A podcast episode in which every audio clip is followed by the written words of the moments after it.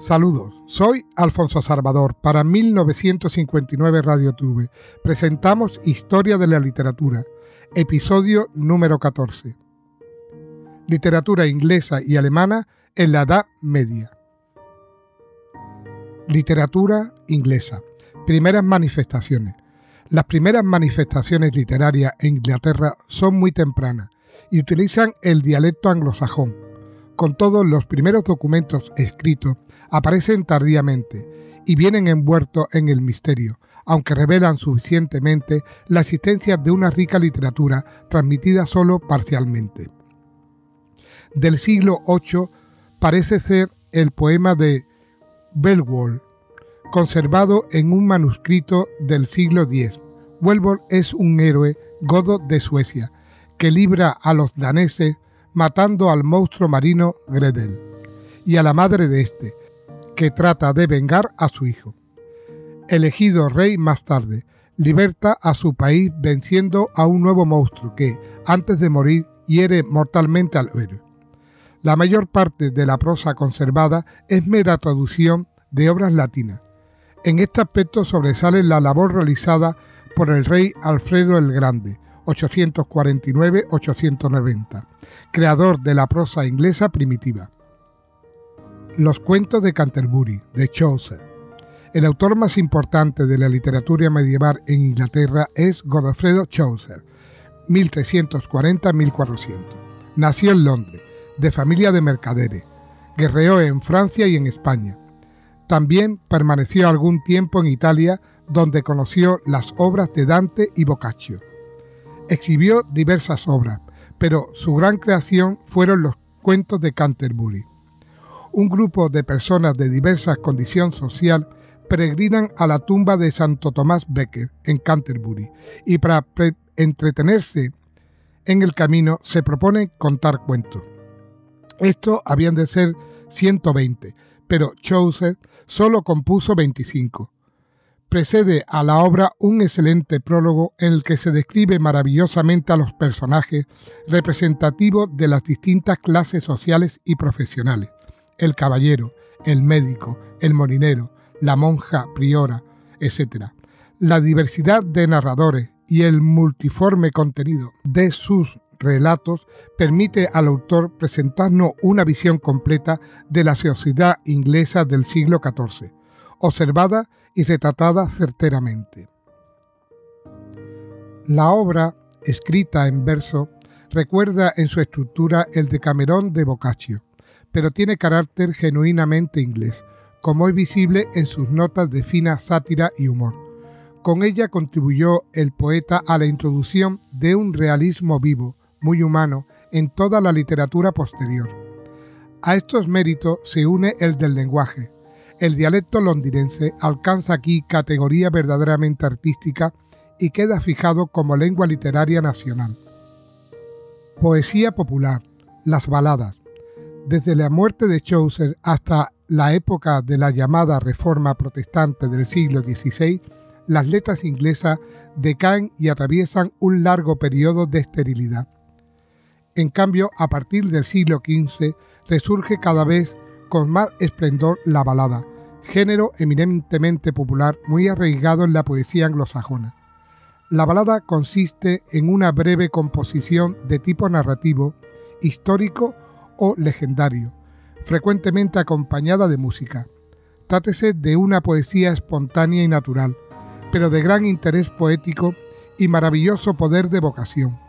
Grandes poetas como Shakespeare, Lord Byron han encontrado en ella motivos de inspiración poética y hoy todavía sigue gozando del favor popular.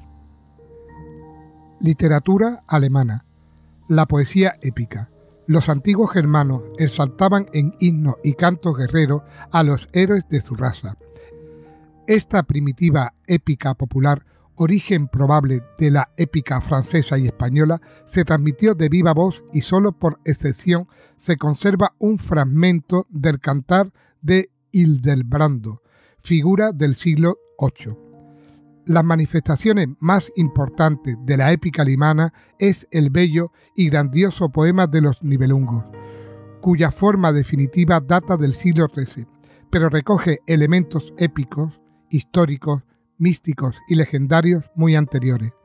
El asunto del poema se divide en dos partes, muerte de Silfrido y venganza de Crimilda. Primero, el joven héroe Silfrido, que se ha hecho invulnerable al bañarse en la sangre del dragón que custodiaba el tesoro de los Nibelungos, pretende por esposa a la princesa Crimilda, hermana del rey Gunther. Silfrido ayuda al rey en la guerra y después le acompaña a Islandia, donde derrota en un torneo a la reina Brunilda, que había prometido su mano al caballero que la venciese. Brunilda casa con Gunther, creyéndose su vencedor, pero años más tarde se entera de que fue Silfrido, amparado por un manto que le hacía invisible, decide entonces vengarse matando a Silfrido, y lo realiza por medio de su vasallo Hagen, que llega a descubrir el único punto vulnerable del héroe, por no haberlo bañado la sangre del dragón. 2. La viuda Crimilda, movida del sentimiento de venganza, casa con Excel, Atila, rey de los Hunos, para utilizarle como instrumento de sus fieros propósitos. Por ruego de aquella, Excel invita a una fiesta a sus cuñados, Gunther y Brunilda, que acuden acompañadas de 10.000 guerreros. Después del banquete se entablan espantosos combates en el que muere Gunther con millares de sus soldados, y la misma Crimilda corta a Agel la cabeza con la espada de Silfrido. Pero el viejo guerrero Hildelbrando, indignado por tanta crueldad, da muerte a la feroz Crimilda.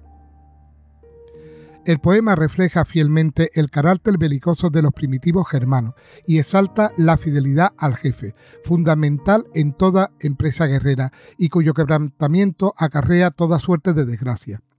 Este asunto inspiró a Richard Wagner en el siglo XIX, una de sus obras maestras dramático-musicales, El Anillo de los Nibelungos. Si el poema anterior ha sido comparado con la Iliada, otro posterior, el de Gudruna, lo ha sido con la Odisea. El relato que debe su nombre a la protagonista tiene como fondo la expedición marítima de los príncipes del norte de Europa y canta la fidelidad conyugal de la princesa Gudruna, llevada a la fuerza a la corte del rey de Normandía y rescatada finalmente por su esposo Erwin. Poesía caballeresca de tema francés.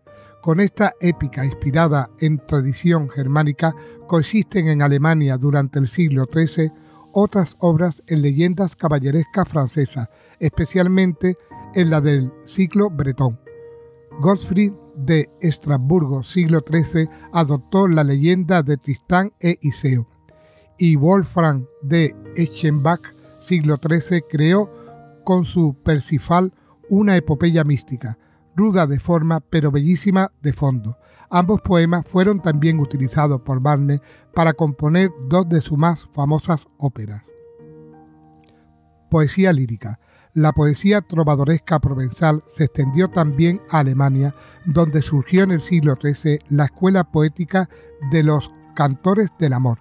El más representativo de estos poetas errantes es Walter de Worgelweider, que amplía la temática amorosa con poemas de carácter político y religioso. A los cantores del amor sucedió en el siglo XIV una nueva escuela, los maestros cantores, de carácter más culto que aquella, pero inferior en inspiración y originalidad.